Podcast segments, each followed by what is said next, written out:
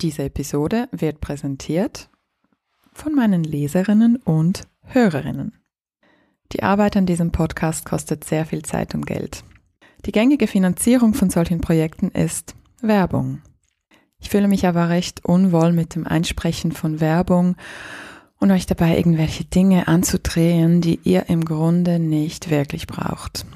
Und Firmen, die wirklich nachhaltige und kaufenswerte Sachen produzieren und dabei auch noch faire Werbetarife bezahlen, lassen sich sehr selten finden. Daher kommt gleich zu Beginn eine kleine Bitte von mir und zwar unterstützt meine Arbeit bitte mit einem Abo. Mein Ziel ist es, den Podcast und Blog irgendwann komplett von meinen Leserinnen und Hörerinnen zu finanzieren.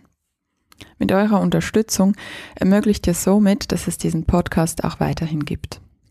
Hierfür schaut ihr auf meiner Abo-Webseite vorbei und könnt dort das für euch passende Abo aussuchen. Mit einem Abo tut ihr nicht nur Gutes, sondern könnt außerdem Premium-Inhalte downloaden, wie zum Beispiel PDFs zu unseren heißgeliebten Spielideen. Schaut hierfür vorbei auf shemamapool.com und dort unter Abo. Die URL findet ihr in den Show Notes.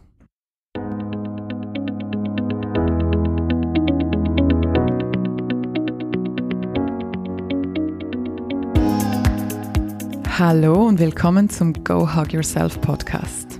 Ich bin Ellen Giro, lebe in Zürich und bin Mutter von zwei unfassbar tollen Kindern, die viel zu schnell groß werden. Ich bin außerdem Sozialwissenschaftlerin und Journalistin.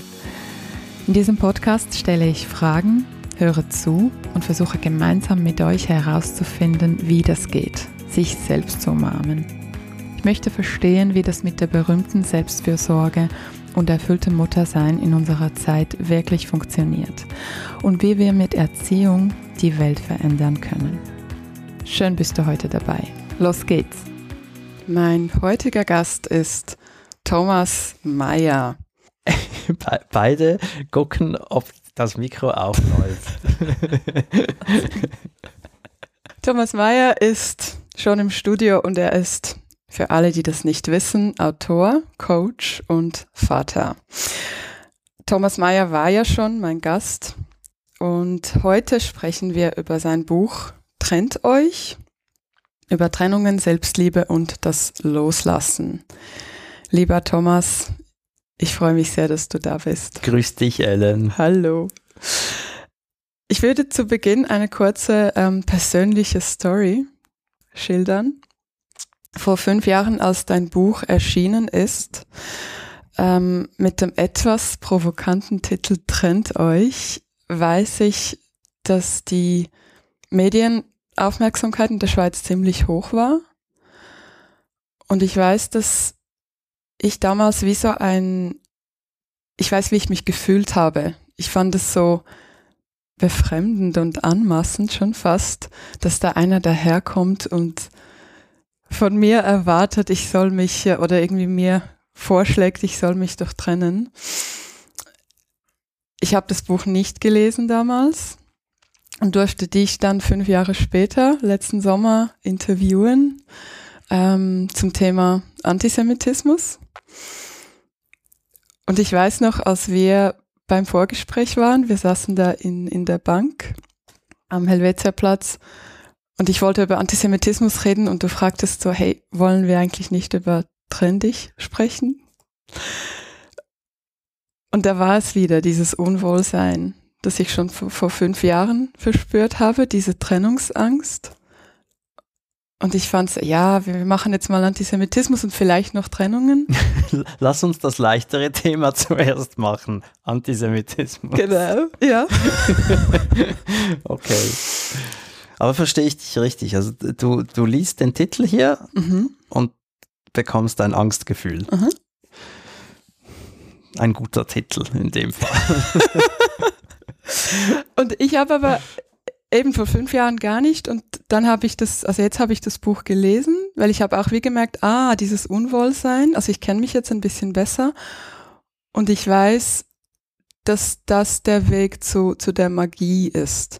Es gibt so dieses englische Meme, mit, mit so zwei Kreisen und in einem Kreis ist the Comfort Zone und dann gibt es dann quasi das Pfeil, das rausgeht und dann steht the, where the magic happens. Also dahin aus der Komfortzone raus. Und ich habe jetzt ein Buch gelesen, bin sehr, sehr froh, dass ich es getan habe, ähm, weil das für mich, äh, ich will mich nicht trennen. Ich hoffe, du bist nicht enttäuscht.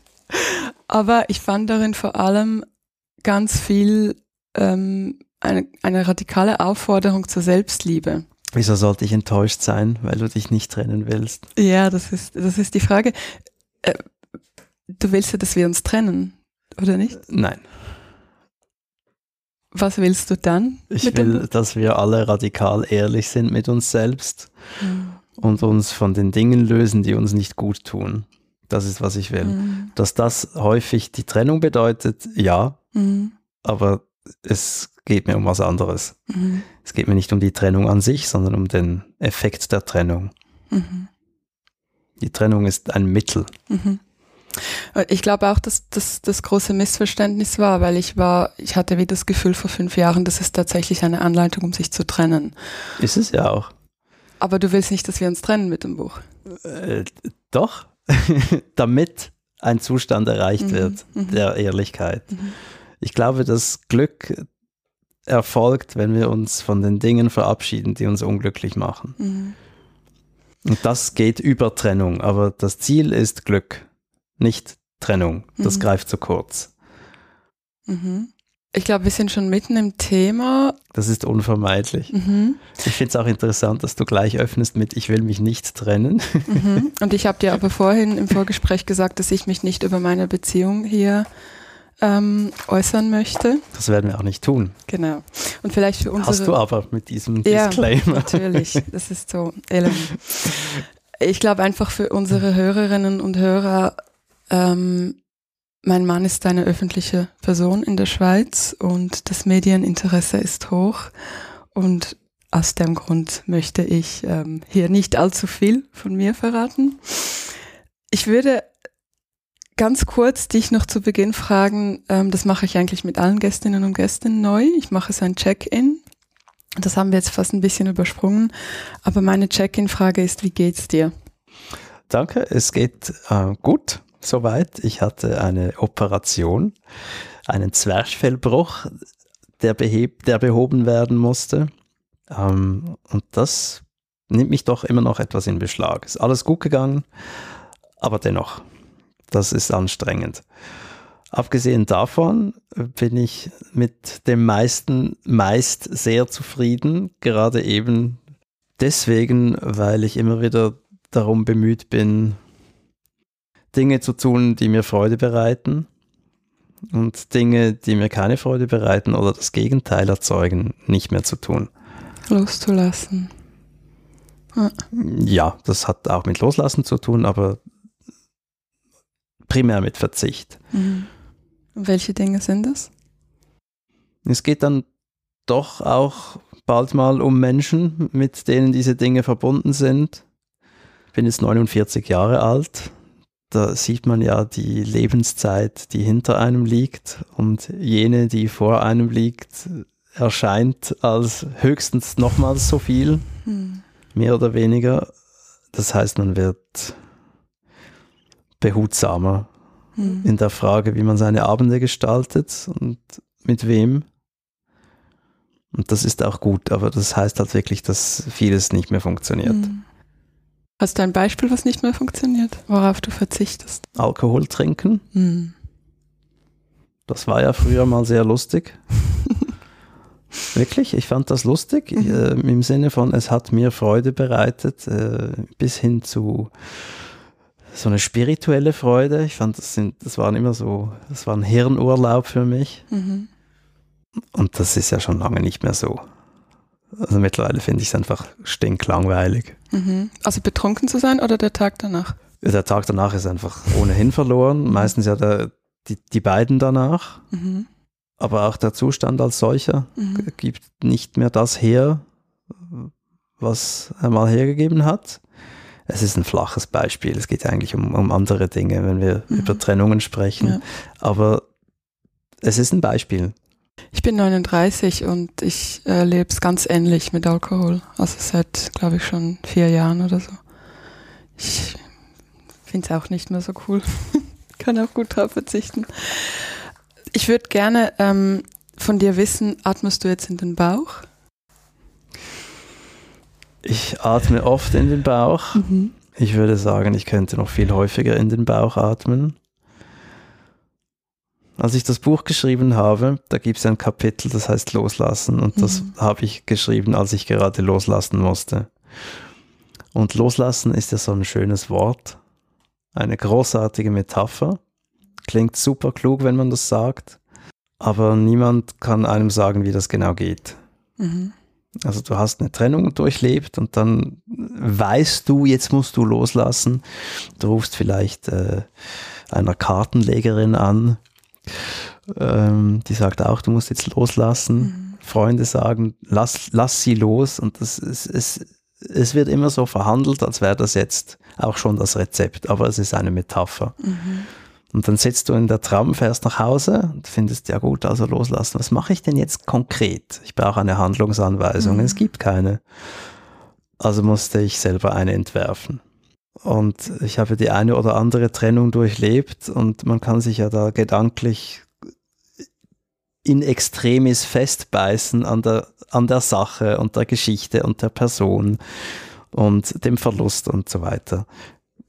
Mhm. Das kennen wir alle. Und das ist ja furchtbar anstrengend und schmerzhaft und ich habe festgestellt, wenn ich das mache, dann atme ich nicht mehr richtig. Man atmet dann sehr flach und in, in der Brust. Und was mir wirklich geholfen hat, ist, das wusste ich ja schon vom Yoga, aber mhm. eben Wissen und Anwenden sind zwei verschiedene Dinge. Und da habe ich mich halt sehr stark konzentriert auf Einatmen und ausatmen und das beruhigt ja den Geist sofort. Wenn du mit Leuten sprichst, die total in Aufregung sind, mhm. dann sage ich jeweils, jetzt atmet doch einfach mal ganz tief mhm. durch. Das Erschreckende ist, dass viele Leute kriegen das nicht hin mit der Bauchatmung. Die sagen, ich kann das nicht. Mhm. Ich weiß nicht, wie das geht. Dann fragst du, darf ich dir denn die Hand auf den Bauch legen? Und dann sagen sie ja und es geht immer noch nicht. Das ist schon mhm. bemerkenswert, wie wir das verlernen. Denn wenn wir auf die Welt kommen, machen wir es ja genauso. Mhm. Und dann geht es weg. Also das war ein Punkt im Loslassen-Kapitel, das genau. ich da genau. schreiben musste. Es ist, äh, ich habe eine ältere Ausgabe, deswegen stimmt die Seitenzahl nicht mehr, deswegen nenne ich sie auch nicht. Also hier loslassen. Und das ist gleich das erste. Mhm. Also ich habe festgestellt, wenn du etwas oder jemanden loslassen willst, dann musst du das einatmen und wirklich ausatmen. Mhm. Mit, mit jedem Atemzug geht es mhm. dann auch ein bisschen weiter weg von dir. Und du schreibst auch, also für unsere Hörerinnen und Hörer, eben du beschreibst, dass die Atmung ein wichtiger Tool ist zum Loslassen und du sagst auch, dass wir Erwachsenen das eben vergessen haben und es gibt so ein wunderbares Zitat. Ich lese das kurz vor. Kinder hingegen atmen ganz in den Bauch und sind deshalb fast immer fröhlich.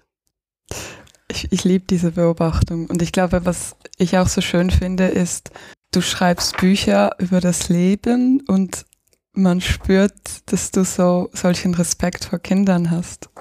Also das auch schon im Antisemitismusbuch habe ich das ja ein paar Mal gesagt. Und diese Bauchatmung, also hast du das auch bei deinen Kindern, bei deinem Kind beobachtet und bei anderen Kindern? Bei allen Kindern.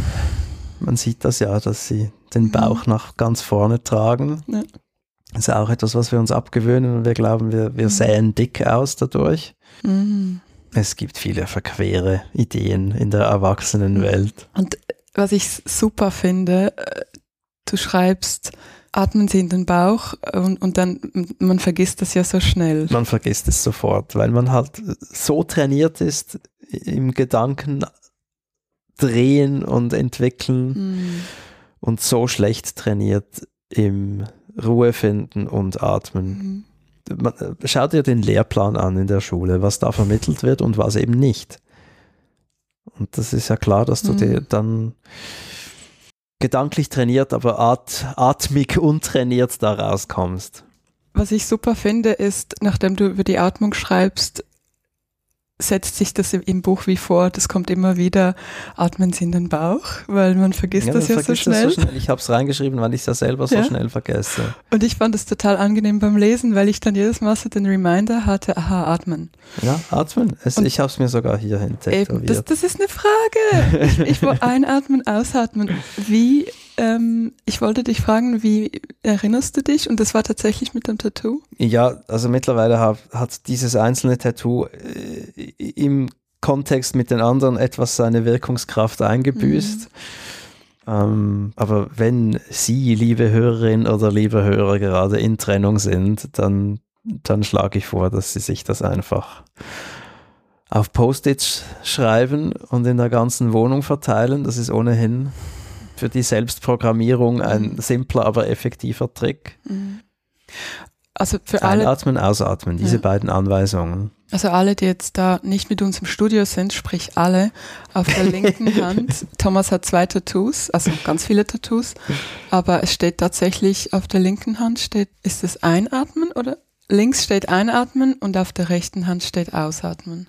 Und ich finde es schon krass, weil ich mache ja seit 20 Jahren Yoga. Ich habe eine Achtsamkeitsausbildung gemacht, also für Eltern. Ich könnte theoretisch Menschen beibringen, wie man ruhig, achtsam und ich meine, die Atmung ist in der Achtsamkeit das A und O.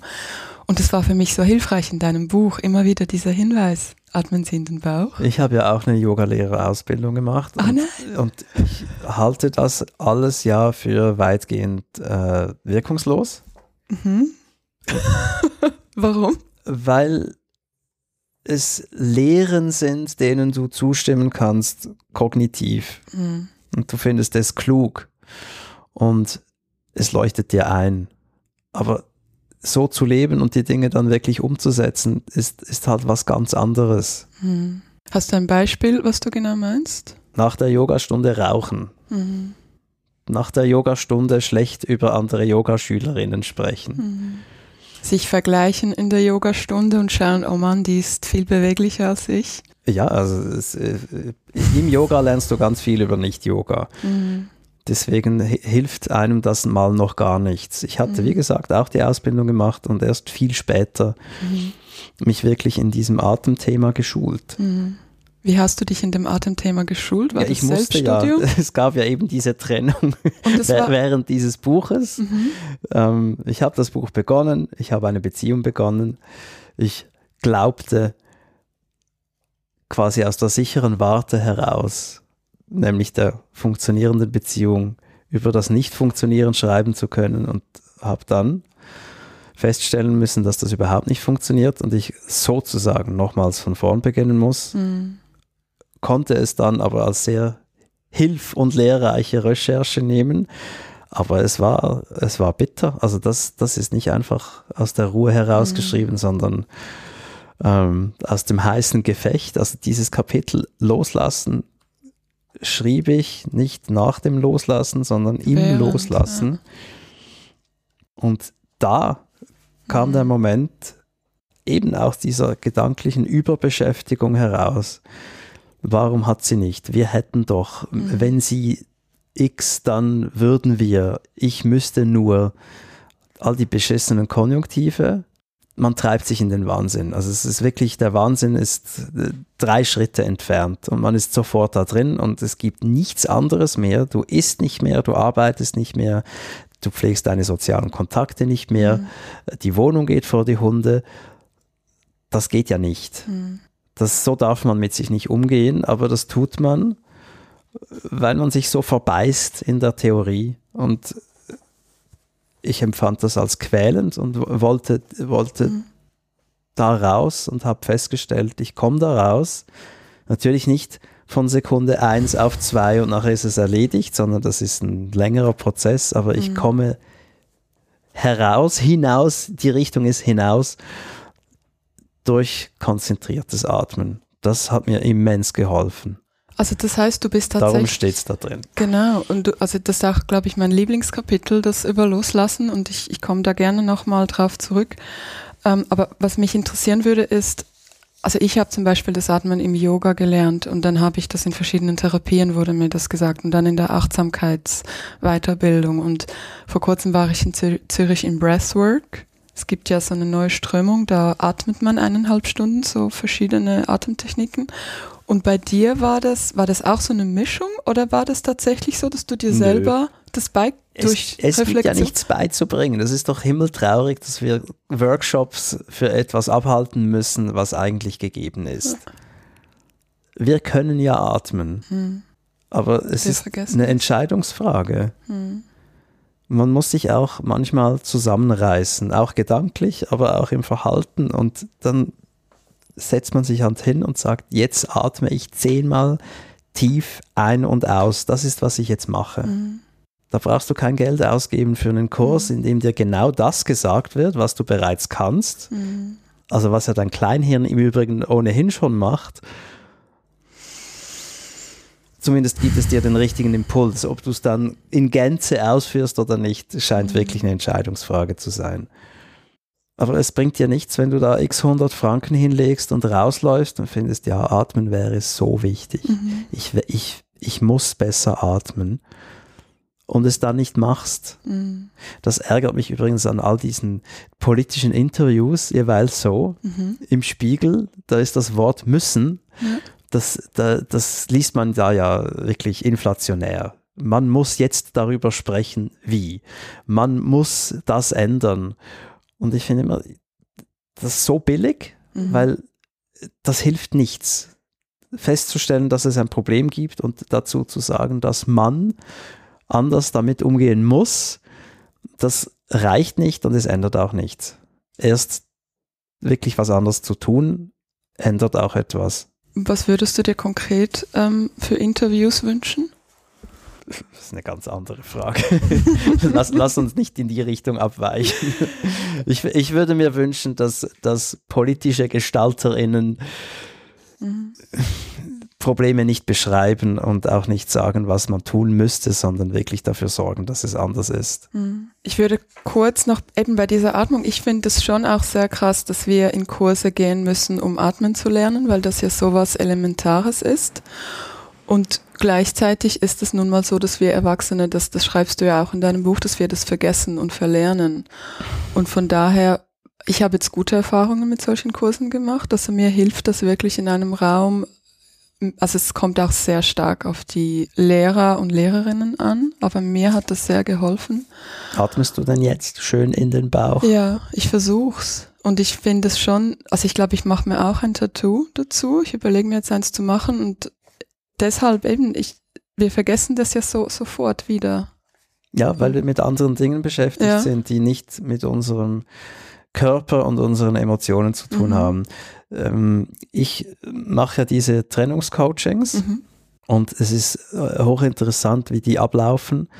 Also diese Menschen sind in der Frage, soll ich mich trennen oder nicht, oder sie wollen sich unbedingt trennen und können nicht, oder mhm. sie haben sich gerade getrennt und sind im Chaos. Mhm. Aber allen ist gemein, dass sie äh, extrem in Gedanken sind. Mhm. Und, und so kommen sie dann in die Gespräche, ähm, sehr aufgewühlt, agitiert und beginnen dann zu berichten. Mhm. Und könnten das auch stundenlang tun. Mhm und würden auch. Aber ich will ja, dass die was davon haben von der Stunde, die sie da bezahlen und deswegen ähm, breche ich das dann nach zehn Minuten ab, das Anekdotische. Mhm. Es ist erstens dann schon alles gesagt, also eigentlich weißt du nach drei Sätzen, wie es läuft, mhm. aber es ist wichtig, die innere Situation äh, zu betrachten. Denn eben, wenn da jemand gegangen ist, also klassisches Beispiel, sie sind, ein Paar ist länger zusammen, sie haben eine Ehe und zwei Kinder und er geht mhm. und will nicht drüber reden. Mhm. Das, das wirft die Partnerin dann in äh, einen unglaublichen Strudel und sie ist dann nur noch damit beschäftigt, mit der Frage, was ist schiefgelaufen, B, was kann ich tun, dass es wieder gerade läuft und C, wieso redet er nicht mit mir drüber und D, was kann ich tun, damit er mit mir drüber spricht. Also der Fokus ist dann ganz nach außen. Mhm. Und die Aufgabe, meine Aufgabe ist, den Fokus nach innen zu lenken und die ganz banale überraschend banale Frage zu stellen, wie fühlst du dich denn jetzt gerade? Hm. Was, was, wenn du über dieses Erlebnis sprichst, wie fühlst du dich? Es ist eine banale Frage. Man könnte meinen, es sei einfach zu beantworten, denn Gefühle sind ja auch wiederum banal. Es gibt gar nicht so viele und sie haben alle klare Mhm. Namen. Und ich sehe, wie schwierig das ist. Auch für mich manchmal. Ich bin ja nicht anders gebaut. Aber wie schwierig es ist für die meisten Menschen, nur schon sagen zu können, was sie gerade empfinden. Hm. Sie können stundenlang über den Fall sprechen, Hm. Aber wenn du sie fragst, okay, aber was fühlst du jetzt gerade? Das ist dann das große Verstummen. Und das hängt ja, vermute ich jetzt mal direkt zusammen mit der Unfähigkeit, richtig zu atmen. Denn ja, so wie du denkst, fühlst du auch, so wie du atmest, denkst du. Es, es scheint da Hm. einen Zusammenhang zu geben. Ja, wir haben auch keine Übung darin, uns zu fragen, wie wir uns fühlen. Das, das ist nicht, wir fragen ständig, wie auch geht's das dir? ist kein Schulfach. Gut, Leider. genau. Und die, du hast vorhin gesagt, dass du ähm, Menschen oft fragst mit der Bauchatmung und du legst die Hand auf den Bauch. Ist das auch so eine So, so oft Coaching-Situation? ist es nicht so. Ja. Also in den Coachings lege ich sehr, sehr, sehr selten Hände auf Bäuche. Das, das ist eher was für, ich sage jetzt mal, ähm, für den Freundschaftsbetrieb. Okay. Ich glaube, das wäre Mhm. das wäre unpassend. Mhm. Ähm, ja, Ja. um den Disclaimer noch zu nennen. Es, es gibt Coaching-Gespräche, aber das sind Gespräche. Dennoch in diesen Gesprächen versuche ich die Menschen, die sich da bei mir melden, auf sich selbst zu lenken Mhm. und auf die Gefühle, die da halt sind. Also wenn du verlassen wurdest, dann macht das Gefühle mit dir. Mhm. Und die sind nicht angenehm. Und häufig sind sie auch so unangenehm, weil du ja vielleicht früher schon verlassen wurdest als Kind auf irgendeine Art und Weise. Und das kommt ja dann alles gleichzeitig hoch. Also so eine Beziehung ist ja auch oft ein Deckel Mhm. auf ganz viele Gefühle, die da einfach gar nie hochkommen können, weil da immer jemand ist. Und wenn der weg ist oder die, dann steigt das halt alles hoch Mhm. und, und das ist furchtbar unangenehm und dann hast du eigentlich nur, nicht eigentlich, du hast genau zwei Optionen in so einem Fall. Entweder du, du wehrst diese Gefühle ab und erst da beginnt das eigentliche Problem, weil das ist wirklich schmerzhaft, Mhm. oder du lässt sie halt einfach kommen Mhm. und lässt sie stehen. Und da gab es gerade kürzlich ein Gespräch, also die, die, die Frau war wirklich stark im Beschreiben. Und dann hat er, und dann hat er nicht, das hat oft auch mit damit zu tun, was die Leute dann nicht machen und verweigern. Und ich fand, okay, äh, ja, aber wie geht's dir denn jetzt? Mhm. das ist ja alles, worum es geht. Und, und sie, sie war dann gleich wieder, wie werde ich dieses Gefühl jetzt los? Ich fand, gar nicht. Das geht nicht. Das ist jetzt gerade dein Gefühl. Das ist nicht wie ein Pulli, der dir heute nicht passt und du kannst ihn wieder in den Schrank hängen, Mhm. sondern das ist jetzt gerade dein Körper sozusagen. Mhm. Das ist jetzt, du hast jetzt gerade Trauer und Wut. Mhm. Und entweder du wehrst dich dagegen, was nicht funktioniert und schrecklich ist, oder du lässt es halt so stehen und sagst, ich empfinde gerade Wut. So. Mhm. Fühl deine Gefühle. Ja, und zwar so richtig. Mhm. Und die Möglichkeit hat man bei dir im Coaching, die Gefühle zu fühlen, oder ist das wie so ein Skill, das du einfach mitgibst und sagst, Naja, also kann man das üben bei dir im Coaching und ja, das kann man im, im üben Alltag bei mir im anwenden? Coaching und, und äh, die Idee ist aber, ich, ich gebe da jeweils auch Anleitungen mit Mhm. und oft ist es so, dass nach dem Gespräch kommt dann, ich lade auch explizit dazu ein, sage, hey, wenn du morgen merkst, das geht überhaupt nicht, Mhm. äh, das war zwar schlau, was er gesagt hat, aber es bringt mir nichts, dann schreib halt kurz. Und das war dann auch so. Schreib halt kurz, also dir. Ja, Ja. mir. Mhm. Nicht ihm. Ja, ja. Oder, ja, ich Lass dachte, den Ex-Partner in Ruhe, schreib lieber mir und sag, hey, jetzt ist das passiert oder eben wieder nicht passiert. Mhm. Und, und was soll ich jetzt tun? Und dann sage ich, was fühlst du denn jetzt gerade? Mhm. Und das war super. Die Frage hat dazu geführt, dass sie gemerkt hat, hey, ich bin eigentlich wütend und ich mache jetzt mal gar nichts, Mhm. sondern ich räume schon einen Schrank aus. Ja. Aber ich bin Also ich wütend und das das- ist ich- okay. Ich darf Ja. wütend sein. Ich kann das so erzählen, weil das jetzt äh, Mhm. sehr symptomatisch Natürlich. ist für, für diesen Ablauf. Also das, was, was ich jetzt erzählt habe, hat nichts mit einer einzelnen Person zu tun, Klar. sondern mit verschiedenen. Das, das waren jetzt verschiedene ähm, Anekdoten, die ja sich auch stark ähneln im Übrigen. Ähm, es ist meistens passiert den Leuten was sehr ähnliches. Also entweder sie gehen oder der andere geht oder niemand geht und dann entwickeln sich äh, so Dynamiken und die, die gebe ich hier jetzt gerade wieder eben. Was, was passiert nach einer Trennung, wenn du verlassen wurdest und dann machte die andere Person weiter mit irgendwas und du sitzt da und hast deine Gefühle und weißt nicht, was du damit sollst. Das heißt, man kann zu dir ins Coaching kommen, dass du ja, du machst es live, aber auch ähm, via Zoom, glaube ich, oder Skype.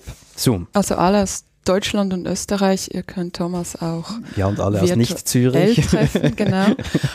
Und das heißt, man kann zu dir kommen, wenn man sich überlegt, sich zu trennen, wenn man mitten in der Trennung ist und auch wenn man schon getrennt ist, und, um das zu verarbeiten. ja. Also in jeder Phase der Trennung quasi. Ja, äh, wobei, äh, vielleicht darf ich das noch sagen, das ist nicht ein Angebot, was ich so entworfen habe, sondern das ist eine Reaktion auf das, was zurückkommt. Mhm. Ich habe dieses Buch geschrieben, es ist 2017 erschienen. Stimmt das, was ich sage? Ja. Und danach ist ja etwas hochfaszinierendes passiert, nämlich es gab unglaublich viel Echo. Mhm. Und zwar fast ausschließlich von Frauen. Also über 95 Prozent der Zuschriften waren von Mhm. Frauen und die meisten aus Deutschland. Warum? Weiß ich nicht. Es Mhm. war so. Und die einen haben sich bedankt für die Anleitung und die Unterstützung durch das Buch und andere, viele hatten halt wirklich Fragen. Mhm. Die fanden, ja, das ist ja äh, schön und gut, aber was muss ich jetzt genau tun? Oder hier ist meine Geschichte, was sagst du dazu? Und ich habe wirklich jede einzelne Zuschrift beantwortet, weil ich gemerkt habe, dass ja da auch Verantwortung Mhm. mitkommt. Also das sind Leute, die sonst teils mit niemandem drüber sprechen oder wohl mit anderen drüber sprechen, aber nichts davon haben, weil leider wird oft unqualifizierter Quatsch erzählt, muss man schon auch mal festhalten. Gerade wenn es um Beziehungen und Trennung geht, wird wirklich viel Scheiß. Also in der Gesellschaft Ja, oder in also, Therapie oder nein, in Zeitungen? ja, auch in Therapie, aber vor allem so unter Freunden. Ah. Also da ist eine Frau, da läuft im Bett nichts mehr, sie Mhm. will auch nicht und dann wendet sie sich an die Freundinnen und die sagen, das ist bei mir auch so, Mhm. schon lange nichts mehr. Mhm. Und dann haben alle das Gefühl, das sei normal. Mhm. Und das soll, mag ja normal sein im Sinne von häufig, aber nicht im Sinne von gesund. Mhm. Das heißt, die Ratlosigkeit bleibt ja dann bestehen und, und Mhm. wurde dann an mich herangetragen und damit auch die ganze Verantwortung, weil da halt sehr viel Leid war. Und ich versucht habe, da irgendwie mildernd einzugreifen. Mhm. Ich habe das gern gemacht. Es hat mich äh, extrem stark geschult in, in Alltagspsychologie. Ich habe unglaublich viel gelernt. Es war sehr berührend. Es war aber auch sehr aufwendig. Ich, irgendwann habe ich gesehen, dass ich mehrere Stunden pro Tag mich mit dem Thema beschäftige, ehrenamtlich. Mhm. Und das wurde teils auch ähm, überstrapaziert. Mhm. Also Also der, der Bedarf war da. Das Der Bedarf war hat immens. sich gezeigt. Und irgendwann, das war dann letztes Jahr, habe ich gesagt, so, ich glaube, ich brauche jetzt einen Rahmen, Mhm. auch um mich abzugrenzen. Der Rahmen heißt eine Stunde 150 Franken. Das ist jetzt der Rahmen. Ja, super. Es gibt auch einen Raum, Mhm. da trifft man sich oder man macht es online, aber es Mhm. braucht einen Rahmen, damit ich sagen kann, es hat eine Limite, Ja. es gibt ein Gleichgewicht und es ist nur für die, die das wirklich wollen. Ja.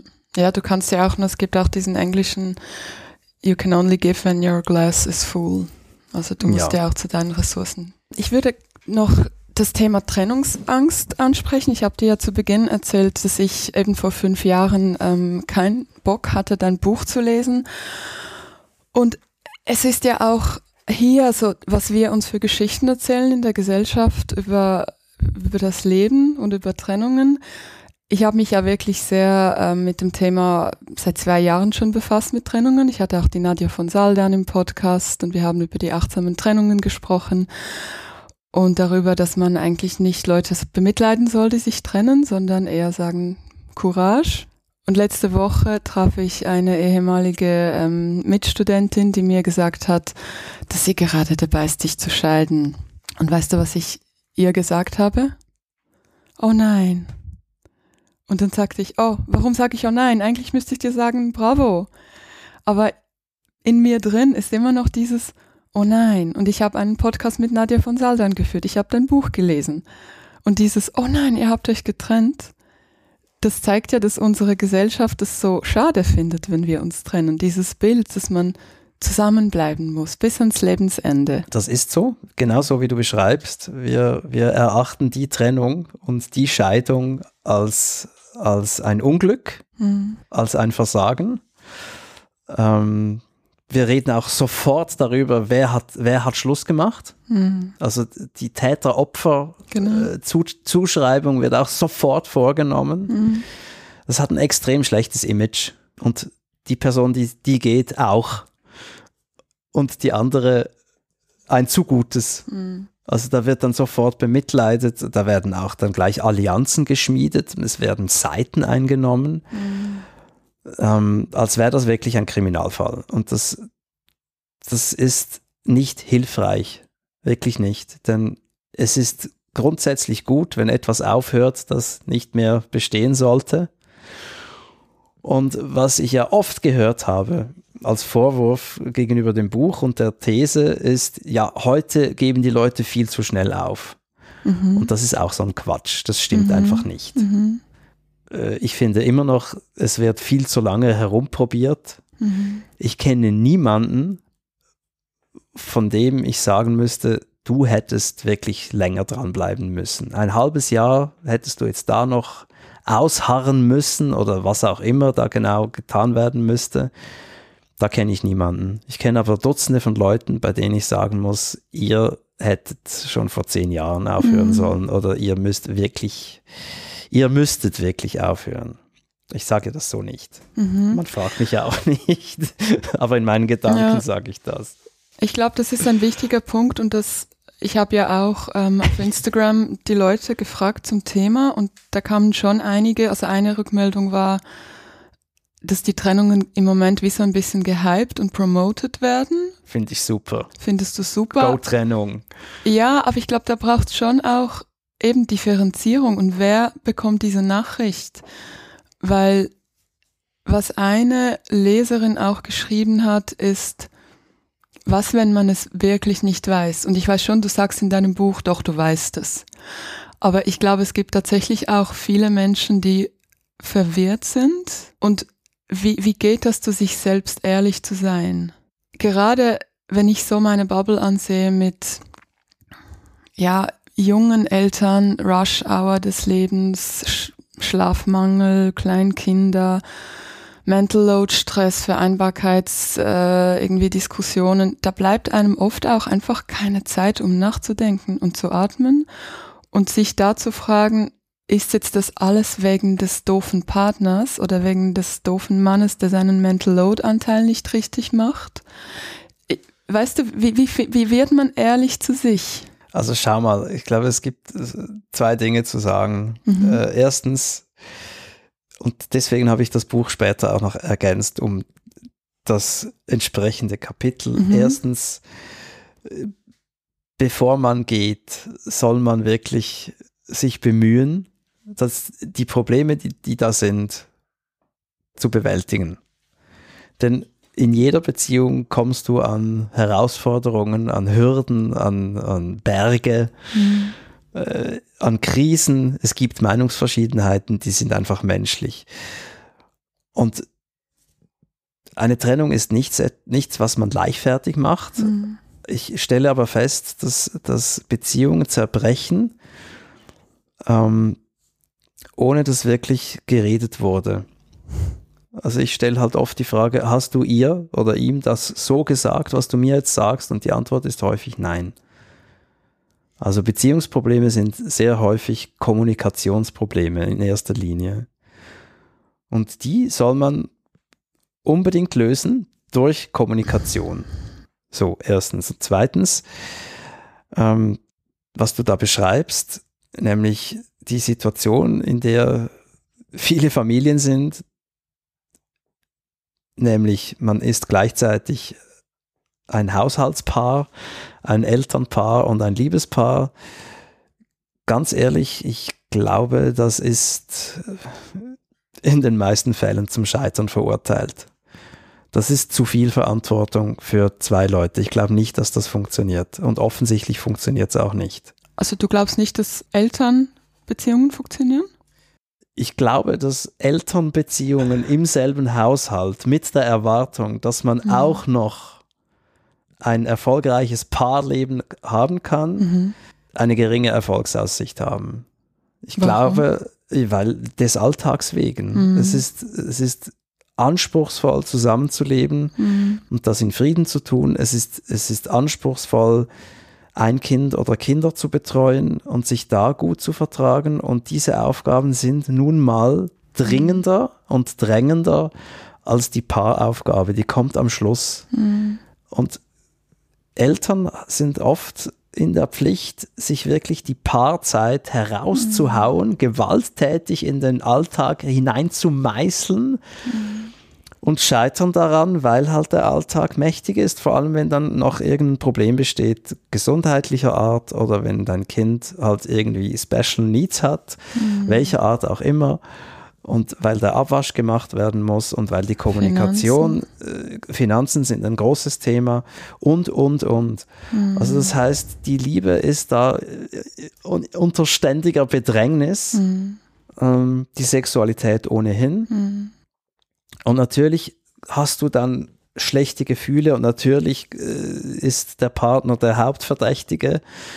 Aber vielleicht ist es ja einfach eine Situation, in der das zwingend so rauskommt, weil es halt zu viel ist, zu viel der Erwartung an zwei Menschen. Und so wie wir heute leben, glaube ich, ist es wahnsinnig schwierig, ich will nicht sagen unmöglich, mhm.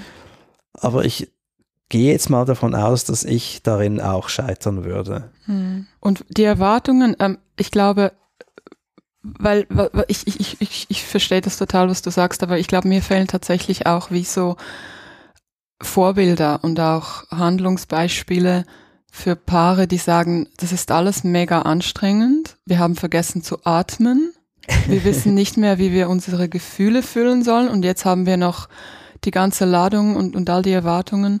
Wie können wir als Paar zurücktreten und uns überlegen, wie wollen wir unser Leben leben? Das ist eben das, das eigentlich der Ursprung unserer Liebe eben nicht zugrunde geht wegen all dem Neues herum. Und ja, ich, ja. Ich glaube, es hat wirklich stark mit Erwartungen zu tun. Erwartungen. Und von, von wem kommen diese Erwartungen? Es hat extrem mit der Sozialisierung zu tun. Mhm. Also, und da glaube ich, sind Frauen abermals die Hauptleidtragenden. Mhm. Mit diesen Ansprüchen, die sie an sich selbst haben, die ihnen so vorgelebt wurden, mhm. ähm, die ihnen auch so eingetrichtert wurden und unter denen sie einfach zusammenbrechen. Mhm. Frauen, Männer sind da ge selbst genügsamer. Mhm. Also wir haben nicht den Anspruch, gut frisiert das Schlafzimmer zu betreten und perfekt geschminkt und in einem verführerischen Outfit, sondern wir finden Sex, super Sache, Jeans weg.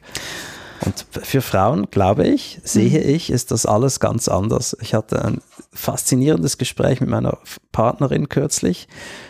Ähm, ich habe meine OP erwähnt. Mhm. Meine Schwester hatte kurz darauf Geburtstag und kam zu mir nach Hause auf eine Tasse Tee. Und für mich heißt das, sie kommt auf eine Tasse Tee. Meine Aufgabe besteht darin, Tee, Wasser aufzusetzen und einen Beutel in eine Tasse zu legen. Mhm. Und meine Partnerin kam in einen furchtbaren Stress und sie ist wirklich sehr reflektiert und hat dann gesagt, schau, bei mir geht gerade was ganz Schräges ab. Ich habe jetzt gerade den, den Drang zu dekorieren, einen Kuchen zu backen, weil deine Schwester Geburtstag hat und vorbeikommt Mhm. und die Wohnung aufzuräumen. Und deswegen gehe ich jetzt zu mir nach Hause, um mich nicht länger diesem Druck auszusetzen, der halt auf meine Sozialisierung zurückzuführen ist.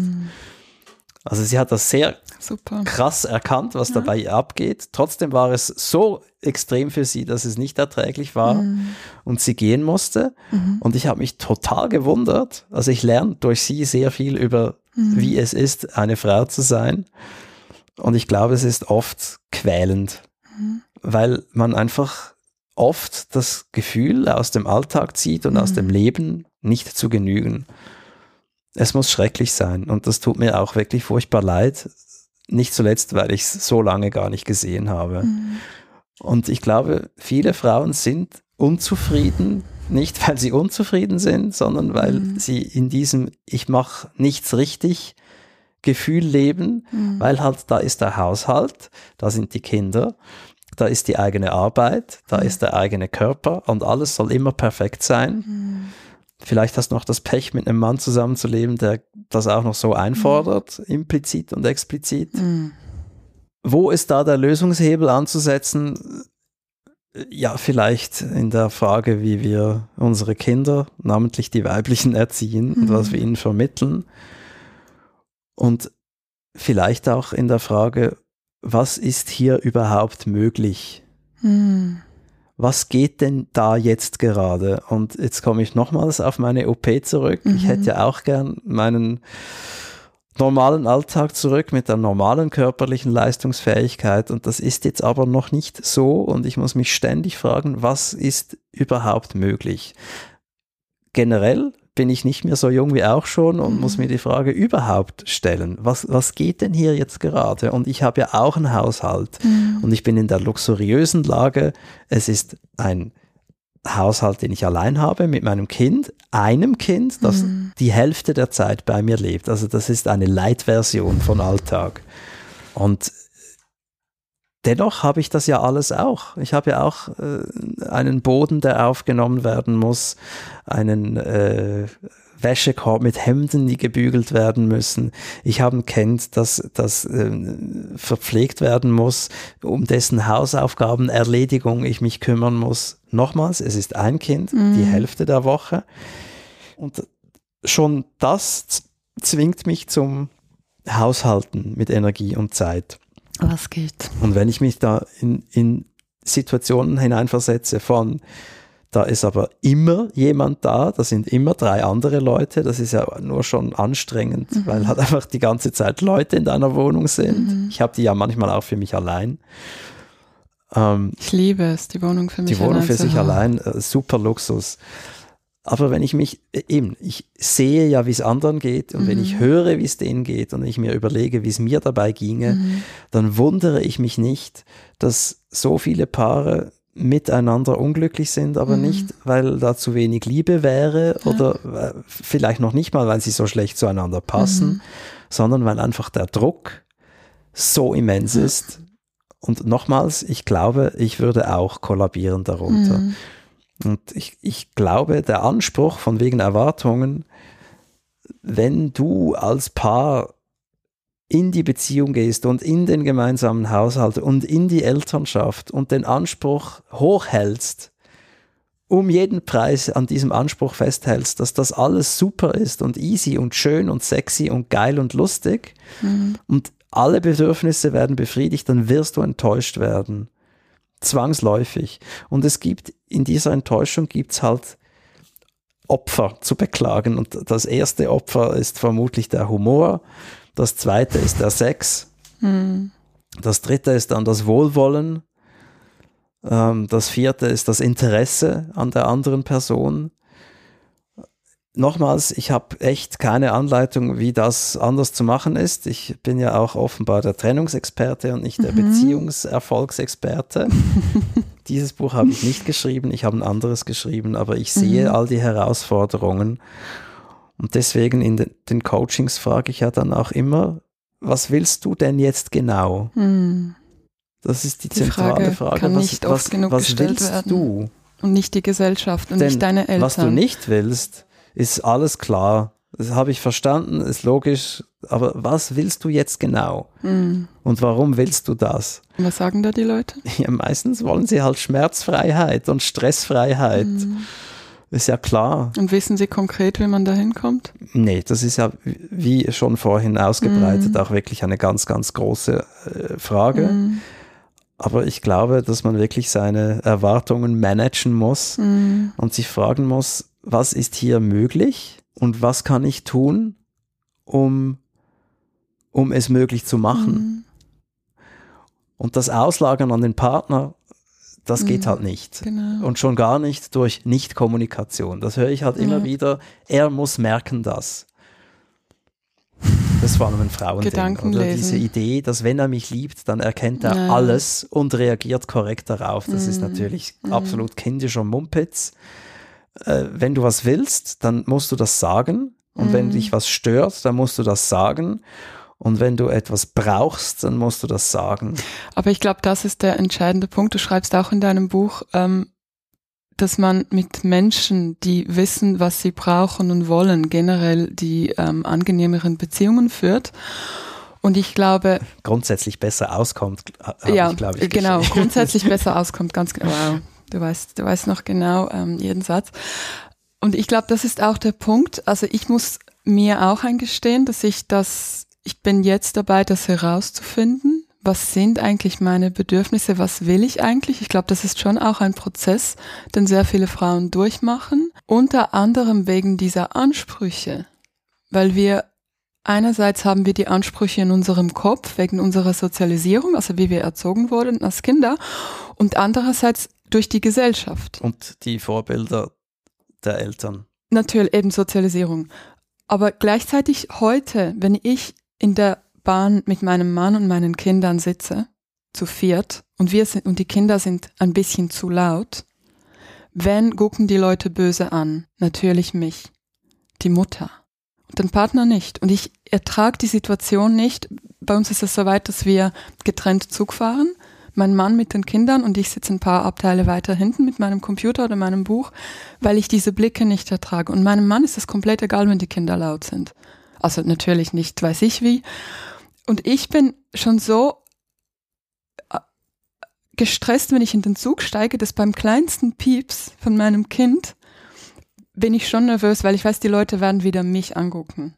Und ich glaube, das ist schon eben, wenn, wenn ich auf dem Spielplatz bin, klar, die Mama, und wenn mein Mann auf dem Spielplatz ist, wow, Dad of the Year, kann ich dir denn helfen? Du bist ein toller Papa. Und das ist halt schon, das eine ist in unserem Kopf und das andere ist, wie die Gesellschaft mit uns Frauen und Müttern umgeht. Und diese Ansprüche zu hinterfragen, ist, ist eine immense Arbeit. Ich glaube aber auch, und ich weiß, wir reden über Trennungen, ich habe das Gefühl, es liegt ein enormes Potenzial, wenn man das als Paar schafft, diese Ansprüche ähm, gemeinsam zu reflektieren. Und da finde ich das ein mega schönes Beispiel von deiner Partnerin, den du, den du eben gebracht hast. Ja, das ist eine super feministische Schulung für mich. Ich verstehe, dass Frauen offenbar ständig Schuldgefühle haben. Und wegen dieser Schuldgefühle ist es oft auch verdammt schwer, überhaupt sich zu fragen, was will ich denn? Ja, weil du es dir überhaupt nicht zugestehst, Weil du- überhaupt was wollen zu dürfen. Weil du bist ja, du reagierst nur, du bist nur Du im hast, du Reaktionsmodus. hast zu funktionieren, ja, du hast den Haushalt in Schuss zu halten Ja. und deinen Körper und deine Laune alles. Und die, und, und die Kinder. Mhm. Das ist der Anspruch. Und dass du vielleicht etwas auch noch brauchst mhm, oder etwas nicht willst, mhm, das kommt ja ganz, ganz weit hinten. mhm, Und das ist verteufelt. mhm, Das ist unglaublich unfair. mhm, Denn wie gesagt, Männer machen sich diese Gedanken nicht. mhm. Ja, weil sie anders sozialisiert werden, Ja, natürlich. das ist viel großzügiger, gehen wir miteinander und um und es wird großzügiger mit uns umgegangen. Das ist eine Tatsache. ähm, Hat aber nichts mit Trennungen zu tun. Ja, das ist eine genau. feministische Ja, Diskussion. ich glaube eben in Bezug auf Trennungen, was ich schon sehr wichtig, äh, äh, was ich aus deinem Buch mitnehme und eben auch die Fragen aus meiner Community, ja, wie merke ich dann, ob das jetzt wirklich, für mich die, die große Frage, die du hier stellst, ist, passe, passen wir zusammen, tun wir uns gut? Ja, also äh, das werde ich ja oft auch gefragt und auch das ist ziemlich banal. Mhm. Eben, wir müssen festhalten, eine Beziehung, vor allem wenn sie dann noch einen gemeinsamen Haushalt und Kinder umfasst, ist eine große Herausforderung mhm. mit zwingenden Meinungsverschiedenheiten und, und äh, Scheiternsmomenten. Mhm. Da kommst du nicht drum herum. Also wenn du erwartest, dass 100% der Zeit heiter sind, dann mhm. das ist eine falsche Erwartung. Es wird immer Schwierigkeiten geben und du musst immer wieder was neu aushandeln und das geht über Kommunikation. Aber die Frage ist, wenn wir, wenn ein Monat 30 Tage hat, wie viele von diesen 30 Tagen sind schrecklich, wie viele sind gerade noch so erträglich und wie viele sind wirklich gut. Mhm. Und da geht es wieder um die Sozialisierung. Ich stelle fest, dass sehr viele Menschen in der Überzeugung leben, dass eine Beziehung bedeutet, dass 15 von 30 Tagen wirklich scheiße sind. Das gilt als normal. Eben, der Sex geht eh weg, die Stimmung geht eh weg, man findet einander sowieso doof mm. nach ein paar Jahren. Mm. Das ist so ein Axiom, das ist ganz, ganz fest in den Köpfen drin, dass, dass das eh misslingt zur Hälfte und die andere Hälfte macht das Misslingen erträglich. Und wenn ich dann komme und sage, hey, äh, du kannst übrigens auch eine gute Beziehung haben, mm. die dich an 27 von 30 Tagen wirklich glücklich macht und an zwei von 30 Tagen musst du was aushandeln und einer ist vielleicht wirklich jetzt gerade nicht so gut. Das geht, das gibt's, aber das heißt auch, dass du das, was nicht so funktioniert, was häufig zu Missstimmung und, und Aggression führt, dass du das halt verlassen musst, dass du das aufgeben musst. Erstens. Und zweitens glaube ich auch, dass wir alle so ein Kontingent an Schmerz haben, den wir ertragen können in einer Beziehung. Mhm. Und Vertrauen ist auch ein sehr, sehr großes Thema. Also wenn du und ich eine Beziehung haben und wir haben uns in einem Jahr viermal so hart gezofft, dass es wirklich schrecklich war, dann dann ist die Verletzung sehr, sehr, sehr groß und das Vertrauen in der Folge beschädigt. Und ich glaube, es gibt in Beziehungen irreparable Schädigungen, mhm. Schäden. Mhm. Das, da kann man drüber hinwegschauen wollen, man kann weiterhin wollen, dass es wieder gut ist, aber ich habe viele Male von, von ähm, Menschen gehört, die mir erzählt haben, ja, äh, er war untreu, sie war untreu, äh, ich kontrolliere das Handy, ich vertraue ihm, mhm. ihr nicht mehr, aber ich möchte wieder. Und mhm. ich sage weil das geht nicht. Es ist zu kaputt. Mhm. Das wird nicht mehr gut. Und wenn du dort bist, wo du das Handy kontrollierst oder einfach merkst, ich, das Vertrauen ist wirklich weg, dann ist es weg. Mhm. Und dann musst du echt aufhören, weil das, das geht nicht. Du kannst nicht jemandem nahe sein, dem du nicht vertraust. Mhm. Vertrauen ist äh, eine ganz wichtige Grundlage. Ich muss davon ausgehen, dass, dass ich sicher bin, dass ich ernst genommen werde, dass meine Gefühle ernst genommen werde, werden, dass man ehrlich ist zu mir, dass man mich nicht anlügt. Das mhm. ist die mhm. Grundlage für eine, für eine intime, harmonische Beziehung. Und wenn die nicht gegeben ist, dann hast du keine harmonische Beziehung. Und dann, dann ist es vorbei. Das, das ist ja auch mit Freundschaften so. Manchmal gibt es einen Satz, mhm. der das Weitermachen verunmöglicht. Es geht einfach nicht mehr, weil du hast in diesem einen Satz erkannt, was man von dir hält. Und wenn ein Partner untreu ist und das fliegt auf, ja du, ja, du kannst das schönreden, der kann vielleicht sogar sagen, ich mache das nie wieder, vielleicht macht das tatsächlich nie wieder, kann ja alles sein. Meistens äh, wird es trotzdem wieder gemacht, aber kann ja sein, aber mhm. das Vertrauen ist dahin. Es gibt einen Song von Prince, äh, der singt darin, I love you, but I don't trust you anymore. Mhm. Und Und das ist für dich irreparabel. Das ist irreparabel. Wenn, Mhm. du, wenn das Vertrauen weg ist, wenn du betrogen wurdest, Ja, ja. Selbst glaub- wenn man dir schwört, dass das nie wieder vorkommt, wenn dein Partner rausgeht und es Mhm. dauert länger, als er gesagt hat, dann, dann weißt du, was möglich ist, weil es halt schon mal so war. Mhm. Und das heißt, dass es wieder möglich sein kann. Das Vertrauen ist eine zarte Pflanze, man kann sie kaputt Mhm. trampeln und sie wächst dann dort nicht mehr. Das ist leider so. Ja, ich glaube, mit den Verletzungen ist es genau das Gleiche. Es, es ist manchmal einfach zu, kaputt. Ja. Und Ja. dann ist schon klar, ja, das hieße dann, dass man jetzt den Haushalt auflöst und die, die Kinder nicht mehr jeden Tag sieht. Das ist auch schmerzhaft. Genau. Aber wir alle haben das Recht Mhm. auf eine gute Beziehung. Das ist, das ist etwas, ja. was wir haben dürfen. Mhm. Und wenn wir es nicht haben, dann verraten wir uns selbst. Und das macht die Menschen krank. Weißt du, das ist ja auch etwas sehr, sehr Interessantes in dieser ganzen Diskussion. Mhm. Ähm, es wird häufig so getan, als wäre eine schlechte Beziehung so, ja, wie so ein Lackschaden im Auto. Mhm. Ist nicht so schön, aber auch nicht wirklich ein Problem. Gehört Aber dazu. es ist ein sehr, sehr großes Problem. Es ist, es ist ein gigantisches Problem. Es macht die Menschen zutiefst unglücklich. Es, es, macht, es hält sie klein. Es, es hält sie davon ab, ihre Qualitäten zu leben und es macht sie krank. Die Leute entwickeln dann Krankheiten. Ähm, der Körper verändert sich, es, es gibt Unfälle, sie machen entweder selber Unfälle, um irgendwie eine Mhm. Veränderung herbeizuführen oder es passiert irgendwas, weil die Seele es nicht mehr aushält. Und was du auch im Buch beschreibst, dass sehr viele ja dann mit der Idee kommen, ja, wir bleiben wegen der Kinder zusammen, wegen der so-called intakten Familie. Ja, also allein darüber, was- geliebte Ellen, könnten wir ja Genau. noch einen stündigen Podcast Ja, machen. Also vielleicht ganz kurz, wir leben das den Kindern ja dann vor. ja, wir Diese- leben den Kindern vor, dass inkompatiblen dass, äh, Beziehungen. Das, und das wird ja komplett unterschätzt. Also erstens, ich versuche mich jetzt wirklich Ja. äh, knapp zu halten, weil darüber könnte ich echt eine Stunde frei referieren. Mhm. Was wir mit den Kindern veranstalten, ist ein Verbrechen. Mhm. Es ist ganz übel. Was wir denen zumuten, ist verbrecherisch. Mhm. Wir halten die für dumm und total stumpf.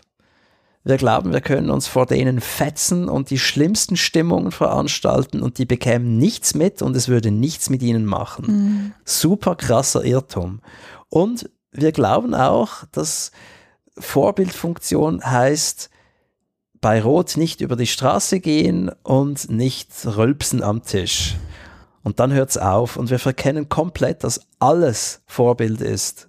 Alles, was wir tun und was wir nicht tun, ist Vorbild. Mhm. Und wenn Menschen an einem Punkt sind miteinander, an dem sie sagen, wir sind nur noch wegen der Kinder zusammen, Mhm. ist das eine Aussage über ihre Beziehung, die offenbar nicht mehr gut ist. Oder? Die Beziehung trägt nicht mehr als Beziehung. Es ist lieblos, es ist erkaltet, es ist vermutlich feindselig, es ist garantiert desinteressiert und es ist definitiv nicht mehr wohlwollend. Mhm. Und indem du das dann aber weiterträgst, sagst du den Kindern implizit, So ist das. so ist die So Beziehung. man Wenn man das. mit jemandem zusammen ist, ist das Gehört desinteressiert, das dazu? nicht Mhm. wohlwollend, es ist freudlos Und das wollen wir und es ist nicht. lieblos. Das Ja. ist, was du den Kindern sagst. Und Mhm. wenn Leute in ihren Beziehungen Mhm. sind und bleiben, die so sind, und du fragst, Warum? wie war denn das bei deinen Eltern, Mhm. dann ist die Antwort genau gleich. Ja, ich repeti- ich repetiere, was meine Eltern schon Mhm. gehabt haben, nämlich eine lieblose Beziehung. So, und ich wundere mich dann, dass, äh, ja, das Buch immer noch so viel Gegenwind erzeugt, weil letztlich Willst du diesen Zyklus brechen? will ich diesen Zyklus brechen, ich will einen Paradigmenwechsel herbeiführen, Ja. ich will eine gesellschaftliche Debatte anstoßen, Yes. aber vor allem will ich, dass die Menschen und ihre Kinder, Mhm. in erster Linie ihre Kinder, nicht leiden. Mhm. Denn Leiden ist nicht die Idee des Lebens. Und es gibt keinen Grund, diese schlechten Beziehungen, in denen man einander nicht mehr mag, nicht mehr gut findet, nicht mehr anfassen will, sich nicht mehr füreinander interessiert, aufrechtzuerhalten. Mhm. Wir haben das Recht, diese Beziehung zu beenden. Und ja, das hat einen Preis und der ist manchmal hoch. Ich würde meinen Sohn auch gern jeden Morgen und jeden Abend sehen. Mhm. Aber das ist ein egoistisches Verlangen. Denn wenn ich in einer Situation bin, in der ich zwar meine Kinder jeden Tag sehe, aber auch deren Mutter, die ich gar nicht mehr sehen will, mhm. dann tue ich den Kindern keinen Gefallen. Und vor allem werden die, wenn sie ein bisschen smart sind, das später. Total. Sie werden darunter leiden und sie werden es mir vorhalten. Ja. Niemandem ist ein Gefallen getan in der Fortsetzung, mit der Fortsetzung einer dysfunktionalen Beziehung. Niemandem. Ja, also es ist eigentlich fast schon unsere Pflicht, unseren Kindern das eben nicht vorzuleben. Ja, um wenn wir unsere Kinder lieben, ja.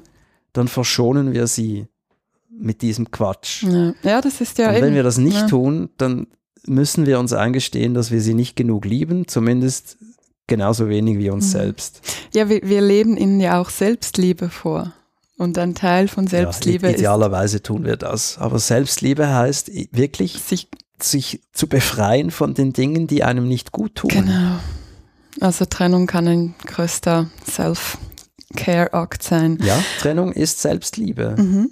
Genau. Und ich glaube, ein wichtiger Punkt auch bei Kindern, ähm, das hat die Nadia Fonsal dann mir so einleuchtend erklärt, dass wenn wir schlecht über den Ex-Partner reden, das, also mit dem Kind schlecht über den Vater reden oder auch mit einer Freundin schlecht über den Vater reden und das Kind kriegt es mit, dass wir dadurch die Identität des Kindes komplett anschlagen, weil ja. das Kind definiert sich mit seinen Elternteilen. Und du schreibst auch, dass es wichtig ist, dass wir wie oder dass wir mit den Kindern nicht schlecht reden und allgemein dem Partner nicht ähm, quasi schlecht, äh, schlechte das, Gefühle das muss, ja, das muss ja noch nicht mal jemand hören im Übrigen. Das ist ja auch eine Energie, die du aussendest. Ja, voll. Und Wohlwollen ist zentral. Das, mhm. Und das kann und soll man auch gegenüber Ex-Partnerinnen haben. Mhm. Man soll denen das Beste wünschen, mhm. vor allem wenn man mit denen Kindern hat, mhm. Kinder hat. Und es gibt ja die ähm, die emotionale Brücke, das ist ein, ein Bild aus der Psychologie. Mhm. Äh, das, das ist die Bahn, auf der Kinder wandeln zwischen den Eltern, ob die nun ein Paar sind oder nicht. Und die Eltern haben die Macht, diese Brücke zu stärken oder zu schwächen. Anerkennung ist eine Stärke äh, dieser, dieser Brücke, Vertrauen ist mhm. eine Stärkung und Misstrauen und Vorwurf und, und Feindseligkeit sind alles Schwächungen. Und es ist wahr, äh, du kannst ja auf deinen Ex-Partner super sauer sein, vielleicht sich mal fragen, warum das schon seit Jahren so, so intensiv sein muss. Aber du musst wissen, wenn du den schädigst, schädigst du vor allem deine Kinder. Mm. Das ist ein mega schöner Satz. Wenn du deinen Ex schädigst, schädigst du vor allem deine Kinder. Ich finde aber, gerade das ist alles andere als einfach. Ähm, wenn ich so an meine Ex-Jugendliebe denke, ich glaube, ich werde ihm erst jetzt durch dein Buch verzeihen lernen. Ähm, weiß er das schon? Nein, und es muss auch, ich weiß nicht, ob das wichtig ist. Ich denke, es kann sehr hilfreich sein für beide. Also du, du meinst, ich soll nach 20 Jahren mich bei ihm melden und ihm sagen, ähm, dass ich ihm jetzt verzeiht habe? Ich weiß nicht, was du sagen würdest, hm.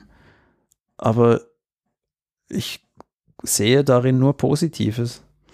Ja, ich glaube, für mich ist wie für mich selber überhaupt bewusst werden, dass diese Wunden Natürlich. noch da waren, das ist nach wertvoll. 20 Jahren. Gewiss. Das fand ich so krass. Das ist, das ist sicher wertvoll. Aber ganz ehrlich, es war in mehreren Fällen für mich und die andere Person heilsam, mhm. auch nach Jahren noch zu sagen, hey, es tut mir leid. Mhm. Und ich wünschte mir von gewissen Leuten diesen Satz. Mhm. Das hätte viel Frieden gebracht. Mhm.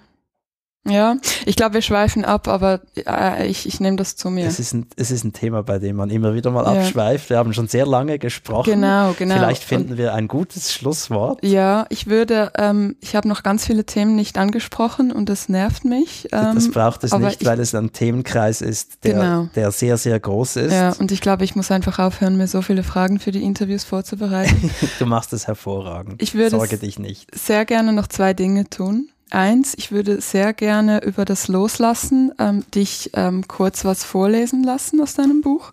Und zwei, ich habe mit meinem Mann natürlich schon über das Buch gesprochen und er ist sehr ungeduldig. Wir wollten nicht über das sprechen. Genau, danke für den Hinweis. Aber das habe ich mit ihm abgesprochen und, das ist okay. Ähm, er wollte, und er will das immer, er ist immer so ungeduldig und so TED Talk-mäßig drei Punkte. Was muss ich, worauf muss ich achten, um quasi mich glücklich, also falls man sich trennt, drei Punkte. Ich habe die drei Punkte für mich aufgeschrieben. Ich würde sie gerne am Schluss lüften. Okay, das ist gut. Und falls du Lust hast, deine drei Punkte, aber zuerst das Thema loslassen und eben vor Kindern nicht schlecht reden. Du hast eine wunderbare Anleitung auf Seite 110. Das ist, glaube ich, ein Kapitel loslassen und Punkt verabschieden. Möchtest du das aus meinem Buch vorlesen oder aus deinem? Ähm, das ist identisch, danke. Ich habe es schon in der Hand. Sehr lieb. Verabschieden. Das war der achte Punkt im Kapitel Loslassen. Sie machen das Licht aus, sie legen sich ins Bett, sie decken sich zu. Sie stellen sich vor, wie, sie, wie ihr Partner neben ihnen liegt, so wie er es viele Male getan hat. Sie flüstern zärtlich und ehrlich diesen Loslass-Zauberspruch. Ich danke dir, dass du mir so nahe gewesen bist und mich so viel gelehrt hast. Ich danke dir und gebe dir mein liebendes Lebewohl mit auf deinen Weg, für den ich dir von Herzen das Beste wünsche. Am nächsten Morgen werden sie losgelassen haben. Ansonsten wiederholen sie dieses kleine Ritual und meinen es diesmal ernst mit dem Lebewohl. Lebewohl heißt, dass man sich nicht wiedersehen wird. Lebewohl heißt, dass es endgültig vorbei ist. Es spielt keine Rolle, ob dem wirklich so ist. Vielleicht hat das Schicksal ja noch Pläne für sie und den Menschen, der gegenwärtig ihr Ex-Partner ist. Aber diese Pläne können nur wahr werden, wenn ihr heutiges Lebewohl eines für immer ist.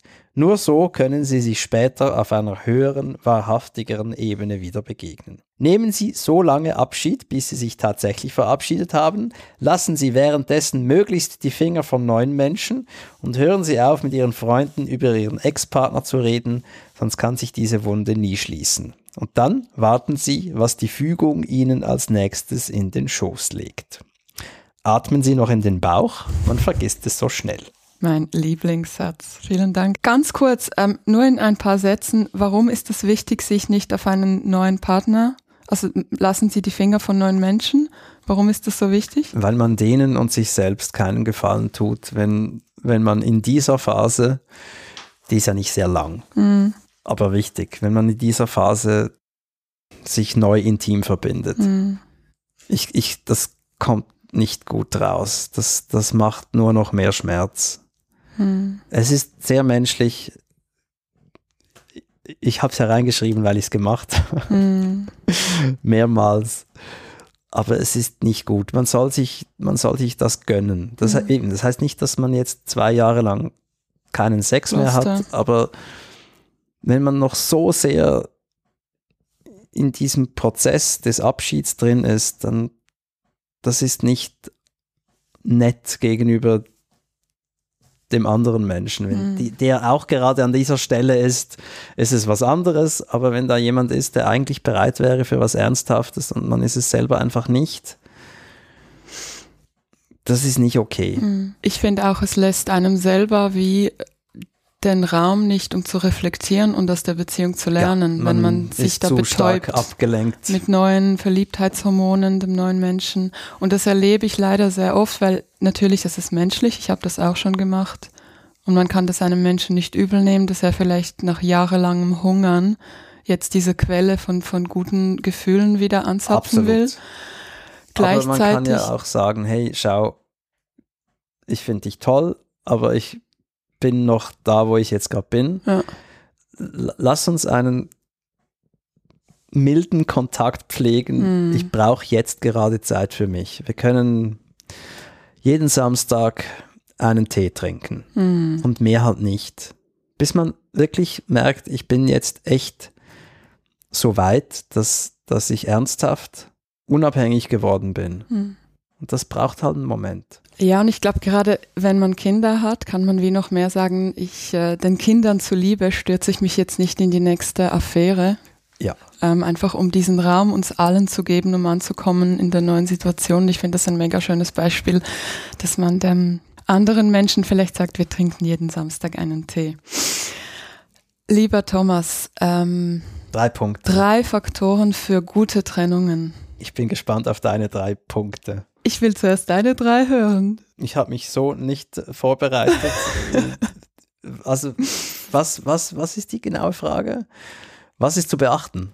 Also dein Buch auf drei Punkte zusammengefasst. Drei wichtigste. Also die Trennung auf drei Punkte oder das Loslassen oder das Buch? Das Buch.